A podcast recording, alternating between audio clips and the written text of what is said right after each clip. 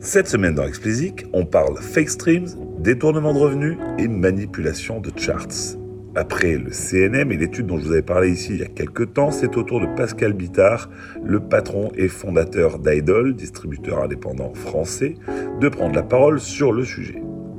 Alors connu pour ne pas avoir sa langue dans sa poche, il n'a pas failli à sa réputation. Pionnier de la distribution digitale, créé en 2006, Idol, par la voix de son patron et fondateur, a des choses intéressantes à dire sur le sujet de la fraude. Il commence par rappeler que même si l'industrie musicale semble découvrir le problème, l'achat de faux streams n'a rien de nouveau.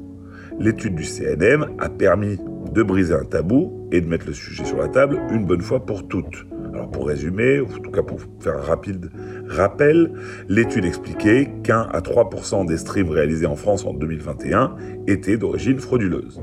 À l'échelle mondiale, c'est Music Business Worldwide qui avait fait la projection et ils avaient calculé que ça représentait environ 500 millions de dollars. Alors Bittard vient en rajouter et explique que ces 1 à 3% ne sont que la partie émergée de l'iceberg, car l'étude ne révèle que les fraudes connues ce qui veut dire qu'il y a celles qu'on ne connaît pas, ou plus précisément, les streams que l'on soupçonne d'être frauduleux sans en avoir la certitude. Des formes plus évoluées, pour ne pas dire plus raffinées de fraude existent et passent, pour le moment du moins, sous les radars. Du moins sous les radars des plateformes où ils sont réalisés. L'étude a donc identifié les formes de fraude les plus grossières, qui concernent ce qu'on appelle la longue traîne, c'est-à-dire les 80% des catalogues les moins écoutés. Les formes les plus évoluées concerneraient, toujours selon Bittard, certains artistes du top 200 français, c'est-à-dire des artistes qui ont pignon sur rue. Là, point de bot qui stream 31 secondes puis recommence. Non, là, on a des stratégies de manipulation visant à rester sous le radar des DSP en streamant la totalité du morceau ou en prenant soin d'être cohérent avec la taille d'une base et surtout cohérent par rapport à l'importance d'une part de marché. Comprenez, on évite d'y aller comme un gros bourrin et d'ajouter 40 millions de streams à un album qui en avait fait 4 en un mois depuis la sortie. Et c'est un exemple pris au hasard, n'y cherchez pas d'allusion déguisée. Dans ce cas, la manipulation ne consiste pas à générer des royalties, mais plus à assurer une place au top correspondant au statut auquel un artiste aspire.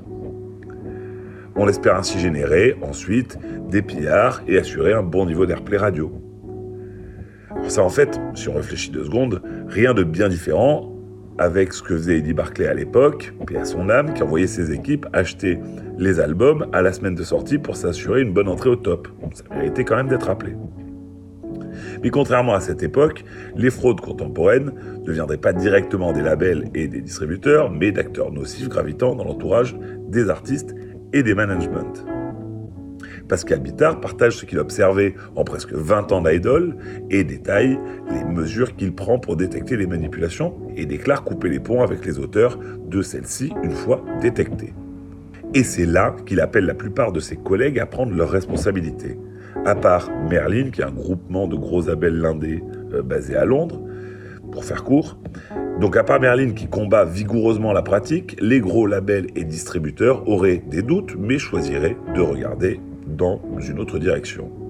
À cause des intérêts financiers qui sont en jeu ici, ils choisiraient, par leur inaction, de devenir complices de ces pratiques, puisqu'ils en bénéficient au même titre que ceux qui en sont à l'origine. Puisque forcément, quand des acteurs, on va dire, micro, euh, achètent des streams, ça a un effet macro, puisque bah, la part de marché du distributeur va augmenter mécaniquement. Côté DSP, il explique que Deezer et Spotify luttent proactivement contre ces pratiques depuis plusieurs années, mais que de nombreuses autres plateformes se réveillent à peine sur le sujet et semblent enfin se rendre compte de la taille du problème. Alors comment sortir de, cette situation, de cette impasse? On serait même tenté de dire. La lutte contre la fraude ne peut pas être le seul fait de quelques plateformes et de quelques distributeurs et labels. On l'a compris, il pense que tous les acteurs doivent s'impliquer et arrêter de faire comme si le problème n'existait pas. Cela veut dire toute l'industrie du recording, toutes les plateformes, toutes les institutions, particulièrement les organismes qui établissent les charts. L'implication de tous doit tout d'abord viser à un meilleur partage des données pour détecter au plus tôt les fraudes. Mais ça ne suffira pas. Bitar explique qu'après avoir rencontré des gens spécialisés dans les activités de fraude, justement, il a été frappé par le fait que bah, personne en fait ne pense vraiment mal agir et le peu, voire l'absence de sanctions quand ils se font prendre n'aide pas de ce côté-là. Il appelle donc à la mise en place d'un cadre législatif permettant de réprimander sérieusement ces acteurs qui ne font rien d'autre que voler d'honnêtes artisans et artistes. Fervent supporter du modèle user-centric qui permettrait de rendre la fraude beaucoup plus chère à défaut de la faire disparaître, il salue le fait que le patron d'Universal se déclare favorable à un abandon du modèle prorata. Donc voilà ce que, en substance, Bitar avait à nous dire. Et franchement, ça fait du bien de voir un acteur expérimenté et réputé de l'industrie qui prend la parole sans hypocrisie et appelle un chat un chat. On pourrait ajouter à ces propos qu'on peut être en outre inquiet du fait que des soupçons de blanchiment d'argent se, se soient invités au débat, au débat de la fraude. Hein. Et si c'est avéré, ça pourrait pour le coup inciter les pouvoirs publics à agir plus vite. Et je terminerai par répéter ce que je vous dis souvent acheter des streams est au mieux une victoire à court terme qui vous met dans une situation de dépendance et qui, et c'est bien là le, pire problème, ruine à terme votre profil algorithmique. Pourquoi c'est simple? Ces streams faits par des robots empêchent les systèmes de recommandation d'avoir une vision claire de qui écoute votre musique et donc de savoir à qui ils devraient la recommander. Ainsi vous gagnez à court terme, mais à moins d'avoir l'ambition de jouer devant des salles remplies de robots, vous perdez à long terme.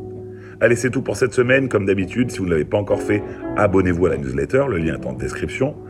Pour me soutenir, mettez-moi 5 étoiles sur Apple et abonnez-vous quelle que soit la plateforme. Allez, bon week-end et à la semaine prochaine.